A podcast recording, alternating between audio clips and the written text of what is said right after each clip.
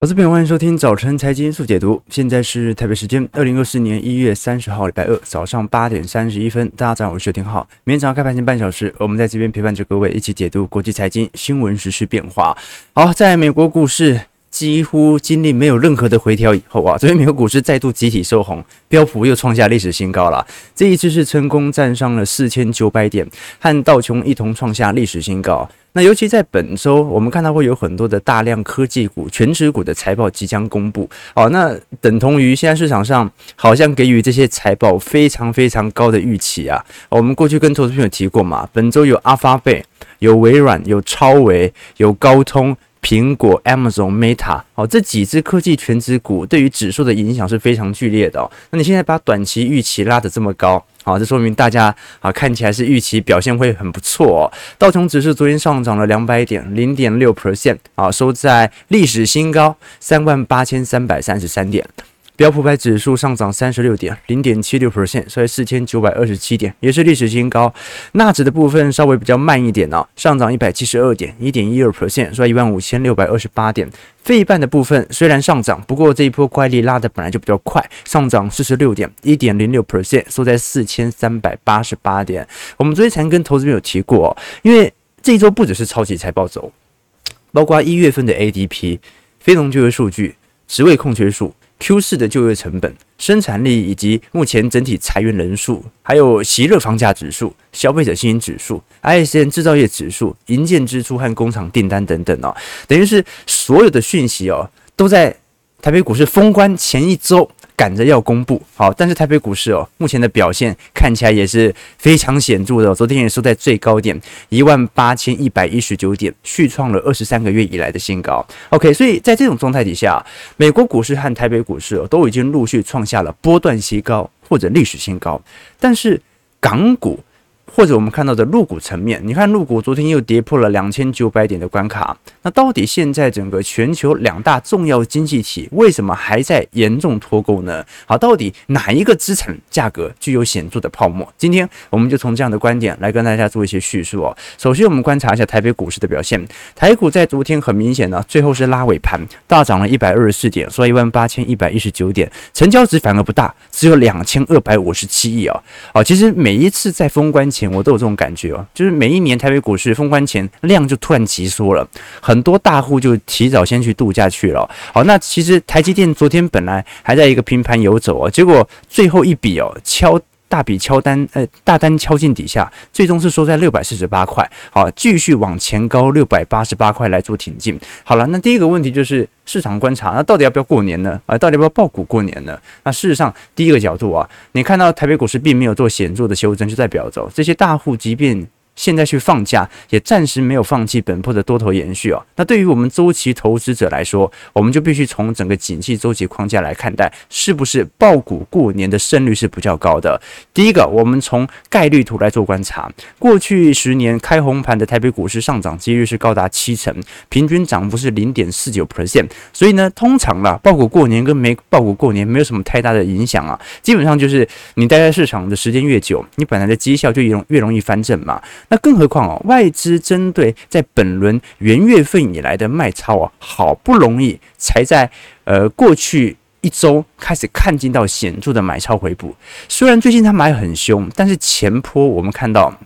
在呃元月份当时的一个卖压，其实幅度也是来得非常大的哦。从小台多空比更明显了，好，现在小台已经完全看空了，然后台北股市一直涨，一直涨，好，市场上一直在对赌，哎，前方会有卖压，前方会有卖压，不可能一次过高，好，所以啊，这个空单增量是不断的放大的。好，那对于我们周期投资者来说，为什么说一定要报股过年呢？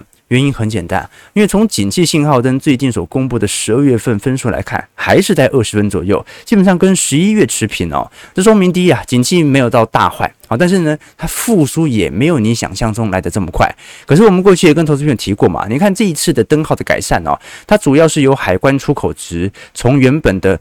绿灯变成了红灯，也就是从稳定指标变成了极度热络啊，这代表的现在市场上针对去年第四季的带货潮，其实已经开始涌现了。但是你看到过去消费相对强劲的民间消费啊，却从绿灯变成了蓝灯，也就代表着批发、零售和餐饮业现在好像过得没有像前几个月表现来的如此之强劲了。那其他股价就一直维持在高档了好，所以股价跌，其实景气灯号也会下跌了。那另外一个就是非农就业数据，目前还保持在一个相对稳定的态势啊。不过呢，景气信号灯它始终是有一些呃同时指标的意味存在啦。如果我们具体观察领先指标的部分哦，你就会发现有非常明显的上弯迹象存在了。我们看到，在整个二零二三年，台湾十二月份的领先指标不含趋势指数是一百点零四啊，比十一月份还多了零点四五 percent。连续三个月上行了，而且速度是持续加快。那么，如果我们把这几个项目啦，哦，就是他会看的，像是外销订单、制造业营业气候测验点、股价、工业服务业的呃净进入率，以及建筑物的开工楼地板面积等等啊，目前都在显著的上行。那少数两个下行呢，一个就是 M1B 啊，正在紧缩当中，另外一个就是半导体设备的进口值并没有大幅的拉升。但是如果从领先指标来看，你会很清楚的了解为什么景气灯号还在一个上行区间。提醒投资朋友多做一些思考和留意啦。现在从结构上来看，还是偏向健康的，但这个健康远远没有到大好的程度，所以呢，啊，你就应该要一直抱，抱到它大好。报到所有人都上车，你再说，要不然你从目前的小台多公比来做观察，好，你以为大家现在看到台北股市哦，这几天频频的创下波段新高，你觉得大家的做法是去是去追吗？是在过年前这段时间赶快要卡一笔吗？当然不是。大家就赌前面会有显著的卖压，立即要进行显著回档了。事实上，我们从周期错位来做观察，美中台的订单呢，还是能够发现一些蹊跷的。我们可以观察到，在整个二零二二年过去两年的制造业下行段，下行段，当时的去年中旬吧，二零二三年中旬了，早就已经看到各产业的库存调整已经差不多结束了。我们现在是复苏怎么那么慢的问题，而不是说现在怎么景气这么差的问题啊。我们如果是从制造业的循环指标，新订单减掉客户存货，那这项指标呢，你往上走，要么就订单变多嘛，要么就是客户的存货变少，都是好事啊。那现在已经开始落底回升了。如果最为悲惨到现在复苏最为快速的，反而是台湾市场哦。台湾现在领先速度蛮快的哦，红色线。那美国市场的部分呢，最近在二零二三年中旬左右开始筑底啊。那中国的部分呢，表现就一直比较普普一点啦。所以，我们基本上可以承认，就是说，我们的确正在复苏当中。但从全球的复苏格局来看，似乎它还是集中在一些高端制造业啊，现在的显著的拉抬当中，也就跟 AI 有相关的啊。如果是你讲全面性的三 C 终端需求商品的复苏，现在看起来并没有完全到来，它顶多就是慢慢、慢慢、慢慢的，大家没有这么悲观的感觉而已啊。OK，那不管怎么说，按照景气信号灯以及过去国安基金的操作明细，你就看得出来，每一次我们。进行周期投资的呃部件，都是选择在景气极差期、乖离下调期、情绪高涨期。那我们可以观察，在国安基金最近所透露的啊，它的持股明细，因为它已经退场了。最近一次的护盘哦，一共买进了十五档的股票，其中赚最多的就台积电有八十三亿哦，加上现金股利的话有九十一亿，也就是说台国安基金这一次的获利啊，有高达八成都是台积电，排名第二的就分别是联发科和台达电。那你看得很清楚啦，它当然还是有少数是赔钱的啦，你像台化啦、红海啊啊，或者我们看到玉山金的部分啊，但是呢，目前来看，因为已经全部出清完毕啊，所以呢，基本上本轮的国安基金护盘啊，基本上还是大赚啊。大赚了一百一十二点九六亿，那当然有一些这个费用啊没有计入到里面。不过呢，从宏观数据来做观察，国安基金当时在选择半年线进行护盘的时候，它的成这个这次是蛮成功的。本来大家就觉得，哎，你你好歹跌跌到年线再来做买进吧。当时嘛，啊这个台北股市，我觉得二二年嘛，好显著的下滑，你也等到跌到年线再来做买进啊。结果半年线啊，它就已经开始进行护盘了啊，就一路。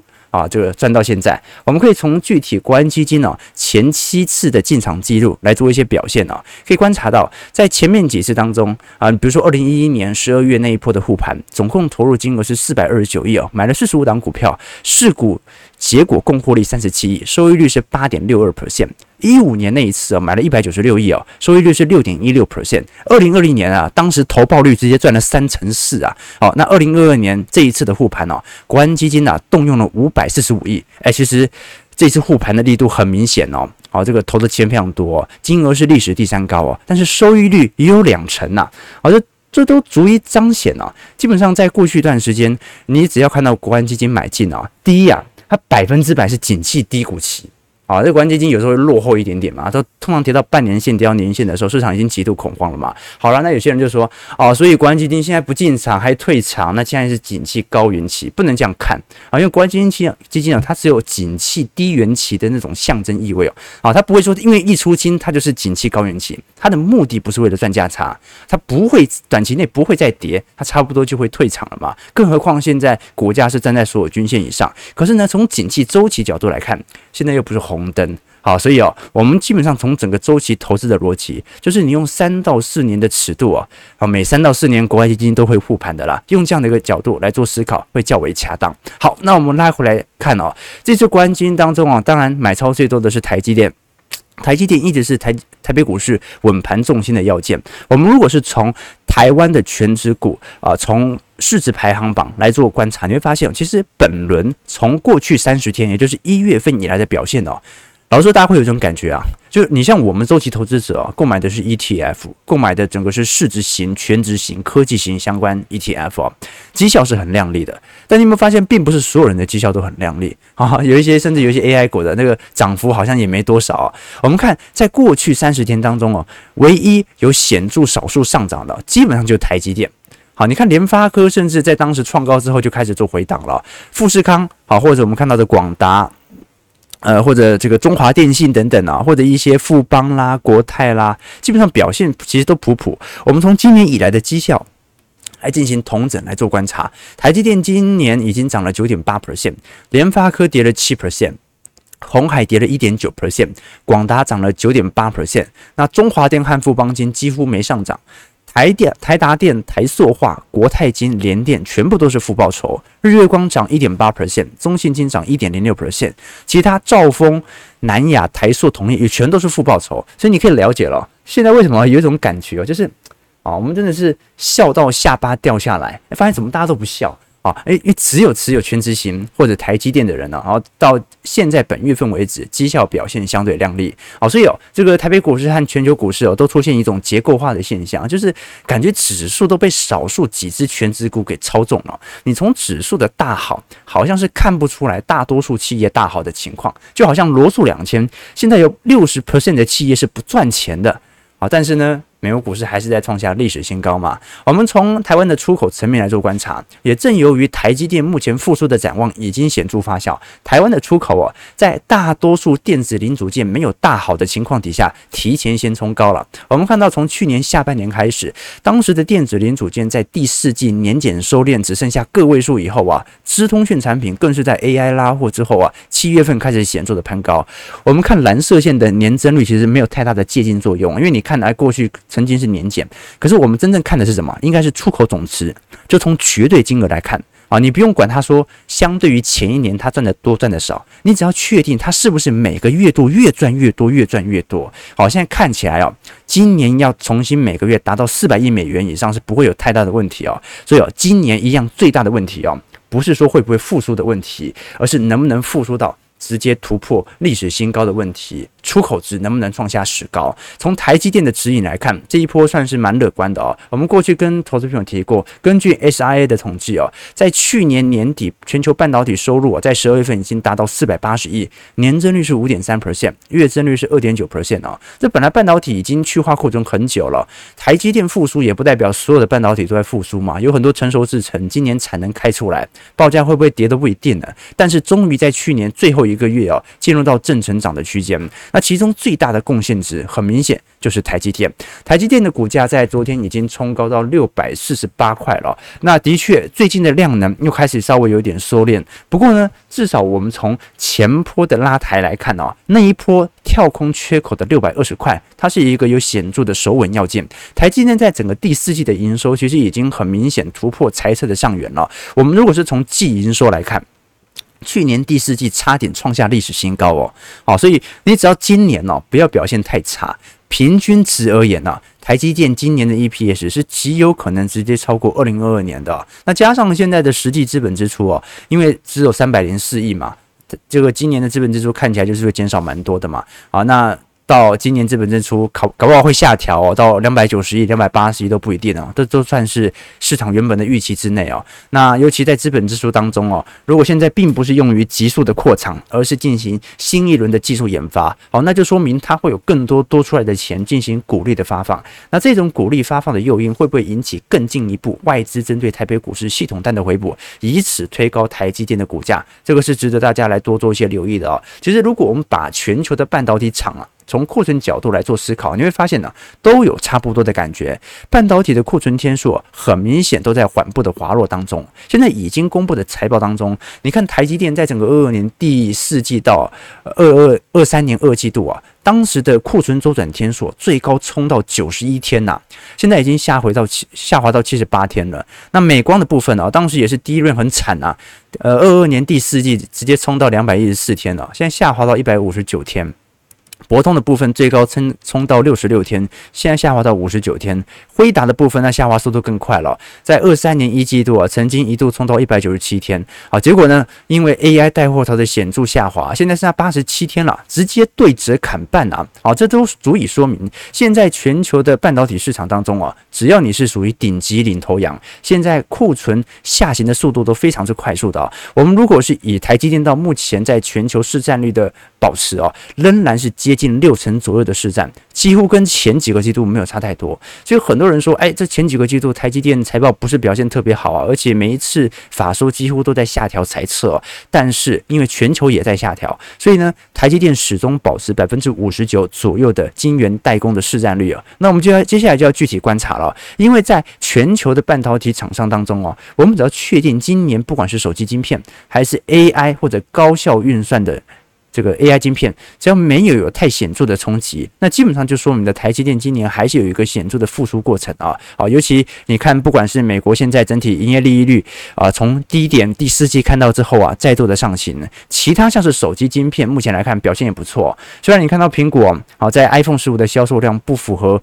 明显市场的预期，但是预估市场的营收并不会因此而下滑。为什么？因为购买高阶机种的人数还是在增加当中。那另外一个就是联发科，联发科你不要看最近股价好像在回跌哦，这过去六个月它涨幅是高达四成三呐。如果对比加权指数过去六个月，其实涨幅也不过五个 percent 哦，这足以说明哦，近期的库存回补哦，啊，已经二零二四年。市场针对智慧型手机的出货潮还是拥有一定预期的。那就像联发科，它不要提前销库存。我们如果是从整体库存产业周期来做观察，联发科你要让它回到二一年到二二年的荣景有难度了。哦，它毕竟呢做这个陆系手机晶片比较多。不过呢，我们可以观察到，整个二零二四年的 EPS 啊，重新回到五十七块不会有太大的问题。好，那就是重新看能不能往二零二一年当时的高峰七十块来做挑战了。事实上，从中国智慧型手机的出货量，来做观察，好，你不要觉得说有多差啦，它是没有多好，但是也没有差到离谱。为什么？因为它的出货量本身而言，相对来看是比较高的哦。这每一个月度大概也是两千万到三千万只左右的速度正在销售了。哦，那的确，在过去一段时间，这个不管是苹果啊，或者其他过去在华为下行周期当中啊，不断被侵蚀的这些呃，不断侵蚀别人的这些品牌商，比如说像 vivo、OPPO。荣耀啊，或者我们看到一些红米啦等等啊，那这些入系手机品牌商在去年基本上都有非常显著的市占率下滑。那由于华为在去年三季度左右开始推出它的最新一款手机之后啊，这个市占率啊高速上扬了五成二啊，哦，就是增幅来看啊，现在已经增幅到接近有十二点一 percent 左右的智慧型手机的市占了。OK，所以在这种状态底下，呃，联发科这一轮的表现优良啊，它主要还是来自于存货天数的下行所导致的。当时最高，它曾经在整个二三年一季度冲高到一百二十天，现在提前进入到下行区间，提醒投资朋友多做一些思考和留意了。好，那不管怎么说了，呃，我们看到整个台北股市的表现呢、呃，应照来讲嘛，你持有 ETF、持有基金的话，应该是笑得合不拢嘴，你不用管那么多，反正现在景气周期还在一个呃明显的低档筑底期嘛，好，这个时候抱得住就是你的，抱不住。啊，就是我的，就是我的了。OK，对，所以我们才说嘛，这个投资美股跟投资台股，对，就就是有这样的一个惯性嘛。我们台北股市还不一定啊，但美国股市真的就是有那种三代牛的惯性啊，三代人所见证的牛市，对不对？对啊，所以所以你看嘛，火箭要射出地球，它就必须要有足够的推力。好，要持续的发力才能够克服地心引力的影响啊。你会发现哦，搞几次景气循环这样的一个周期哦，你就越赚越快了。好，不然你什么东西往上抛哦，最后还是会掉下来。所以呢，通常我们做财富的增长是这样子啊。好，就是你要有足够的推力。当你离开地球表面的时候啊，也会因为离地心越远，重力对你的影响越小。当你到达某种高度以后啊，怕，你就发现你靠鼓励就可以自由生活了，轻松轻轻松松的离开地球。这个就是理财嘛。为什么我们讲说在贫困阶级当中很难脱离贫穷哦？有钱人却越来越有钱哦，因为穷人就好像。把地球表面上的东西哦，把物体往上抛。那面对强大的地心引力哦，那一次性发力之后，如果你没有继续施力的话，那很自然就会回归地球表面了嘛。那有钱人哦，他已经在大气层上面，离地很远了，他轻轻一推，诶，就飞出去了。好，所以我们必须啊用这个观念来思考，以及思考脱贫哦。就我们应该要有足够的动力往上升，不能只是一次性的发力。要持续性的发力，而且力量要够大。如果你的净资产哦，现在是负债了啊，我们我们主要讲是不良负债，不是房贷哦，相当于你在地下室啊，你往上一跳直接撞到头，然后头肿一个包，对不对哈？所以存钱的过程就好像你爬一零一啊，一步一步往上爬的过程，你离地球表面越远，你的地心引力的影响也在变小，对不对？你往一楼上跳，跟你在一千楼往上跳啊，基本上就差了一点点。听众投资朋友了，多做一些观察，对对对。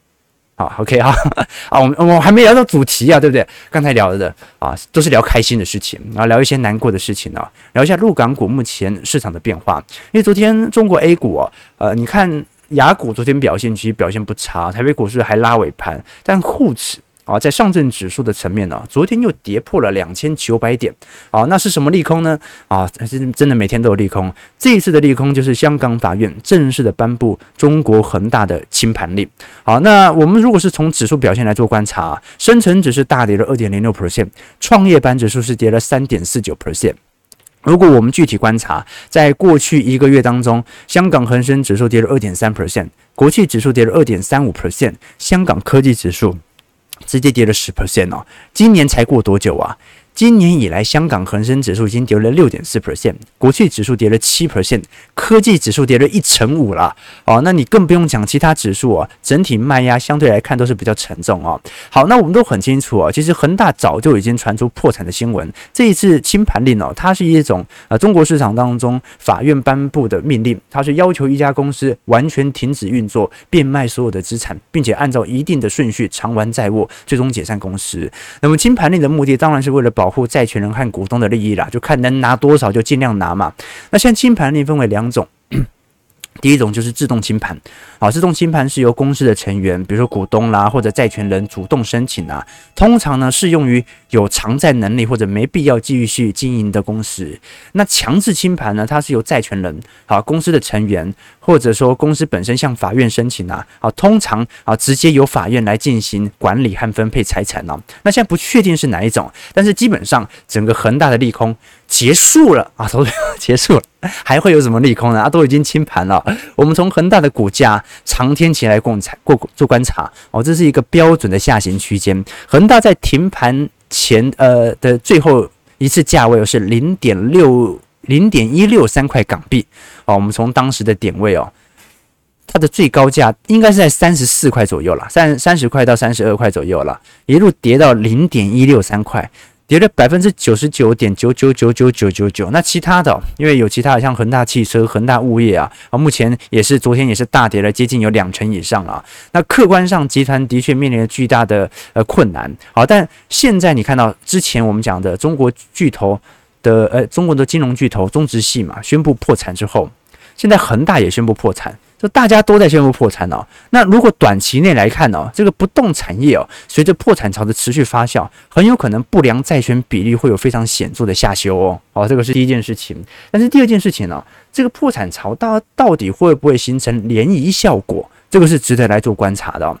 你你的当时的三条红线的目的，其实就是为了要去杠杆，就是把市场上的这种不良债权能够顺势的消耗嘛。现在给你破产了。还给你破产之后，你达到的效果又是为何呢？我们从三十大中国的大中城市销售数据持续来做观察。现在不管是一线城市、二线城市、三线城市的成交面积都在快速的下滑当中。那在去年九月份、十月份限跌令松绑之后，的确有成交面积的缓步提升，但到目前为止哦，它是一个什么？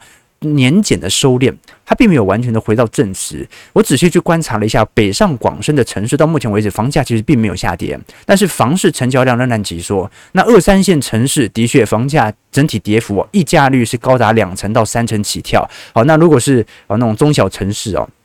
啊，就是说比较偏远的地方啊，那个溢价率就可以高达四成到五成左右。那如果我们具体观察整个中国市场开发不良贷款率的状况哦，如果从一线城市的调整呢，现在已经陆续出炉了，我们就看一下在本年度所采取的购房政策调整能不能引起进一步的市场买盘开始进驻哦。我们观察到，你像是北京的部分哦，啊，现在首付的比例哦，首套房呃调整前本来是三十五 percent。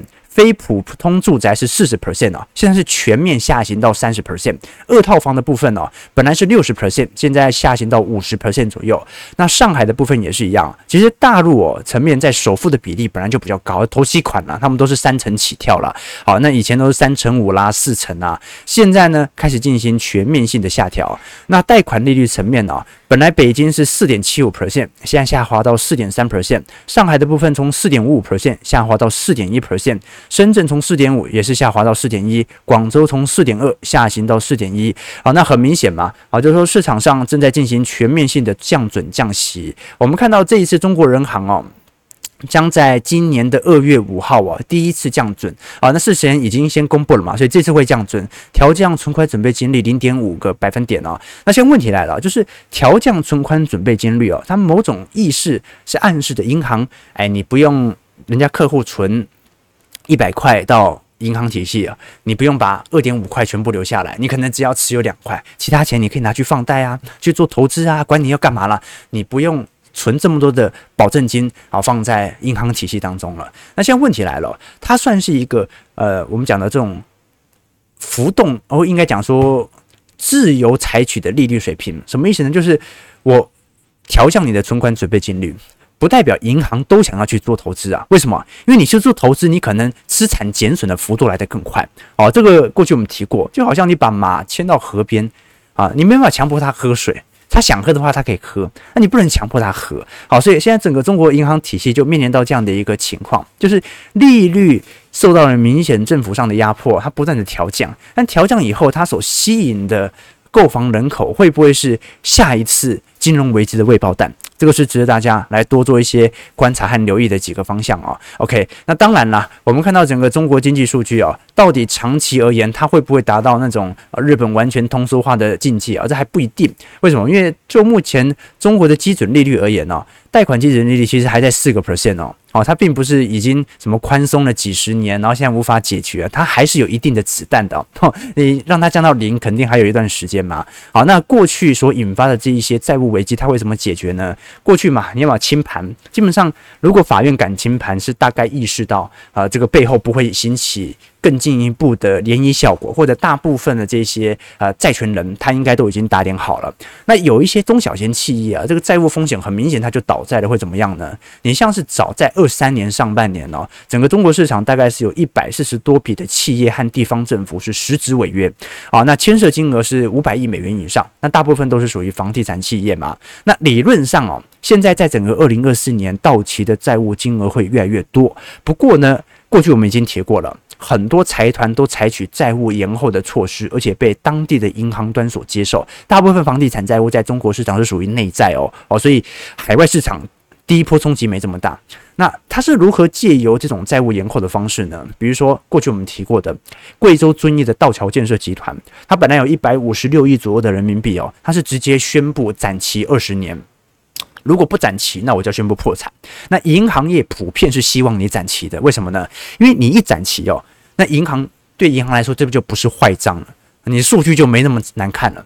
对于地方政府来说，他也不用宣布破产了，他继续保持部分的融资能力哦。那对于人民央行来讲，那更好，因为这本来是一个很大的未爆弹。如果所有人都破产，那怎么办呢？你把这个问题丢给下一任的官员嘛。所以呢，现在他就拖，拖到什么时候？拖到全球景气再度进入到上行格局啊。中国市场赚了足够的出口外汇以后啊，看能不能稍微抵消一下。好，所以我宁愿长期经济走入一个相对的疲惫期，我也不希望这个未爆弹现在就爆发。好，现在大家就一个字嘛，拖嘛，延个十年。好，那这个债务就二十年以后再说嘛。那银行端现在来看，好像普遍是比较愿意接受的。OK，那它所形成的效果是什么呢？好，就是我们可以观察到啊，那市场由于中国新经济数据的持续恶化啊，整体外资撤离速度还是在加快当中，一直到本月份都没有太大的改变。我们从中国十年期公债殖利率减到美国十年期公债殖利率啊，现在已经来到两个 percent 以上了。这说明一件事情啊。也就是你投资美国公债拿到的配息，居然比中国公债拿到的配息还要来得高。正常来讲，在发达中呃开发中市场当中，应该会有更进一步的配息上的优渥程度啊。但现在拿到的中国的公债配息比美国还要少得多。以前在二零二一年以前啊，基本上都是属于明显的正值区间哦。那这样的一个结果就导致了市场上根本就不愿意持有任何以人民币计价的资产，不管是股票资产。还是属于债券资产啊，这个就是形成最后的终局。OK，那当然啦，讲了这么多坏数据，有没有一些好数据呢？仔细找还是有的啦。比如说，我们最近观察到，在整个中国的彩票销售额当中哦，有非常显著的创下历史新高的趋势。现在具体的数据已经出来了，整个二零二三年整体中国彩票的销售额创下了历史新高值，高达四百三十七亿人民币啊！好，就是大家还在买彩票。对赌这个资产翻转的可能性啊，啊，阶级翻转的可能性啊。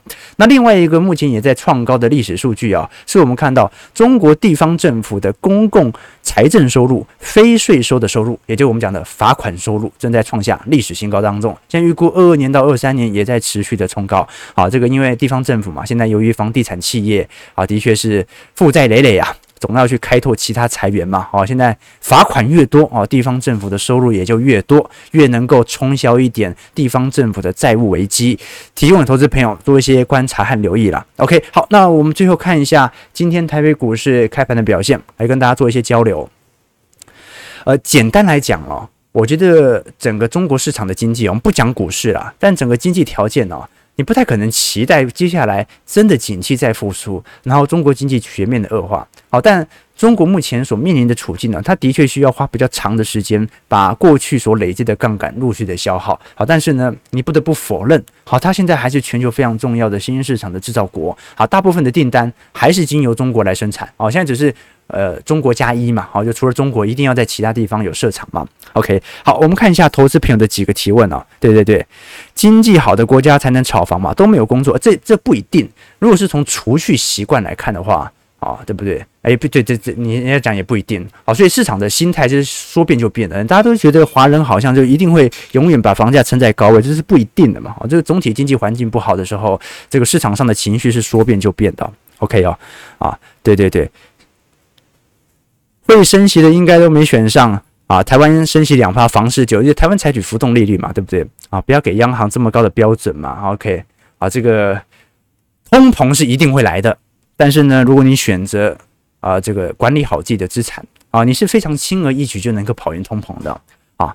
这个我就跟投资朋友分享过嘛，这个台商这几年的回流啊，我真的看过很多啊，这回流的几个台商啊，他买房子真的是一层一层买。他买根本连收租都不想收，为什么？他觉得管理很麻烦，他就买在那边。他说最后的房价的涨幅，哦，这是买豪宅哦，哦，那其实自备款都蛮高的哦，要四成嘛。只要未来房价不要跑输给这个两趴的通膨，它就可以了。哦，这种买法你怎么斗得过他？对不对？哦，这个就是台商回流所形成的效果了。不过呢，从最近我们观察到。台美股市的持续创高，好，加上中国股市哦，现在在下方筑底的可能性哦，也慢慢在提升当中。有没有可能形成在今年二季度到三季度成功软着陆之后的加快复苏呢？我认为几率是非常高的啦。好，所以哦，好，虽然呢，我们节目会提供不同的经济数据哦，但是我们自己的主观想法也非常之清楚。那我相信，在过去几个季度依循我们周期投资思维的投资者啊，应该是笑得合不拢嘴啊。但是呢，我觉得你们笑得还不够。我要让你们笑倒在地上，好，但是呢，唯一的前提就是啊，你要陪着我啊，一路的走下去，对不对？我们一定要啊，再撑几个月度，撑到紧急信号红灯，我们再把货给别人嘛。好，九点零六分，感谢各位今天参与。如果喜欢我们节目，就帮我们订阅、按赞、加分享。我们就明天早上八点半，早晨财经速解读再相见。祝各位投资朋友开门顺利，操盘愉快。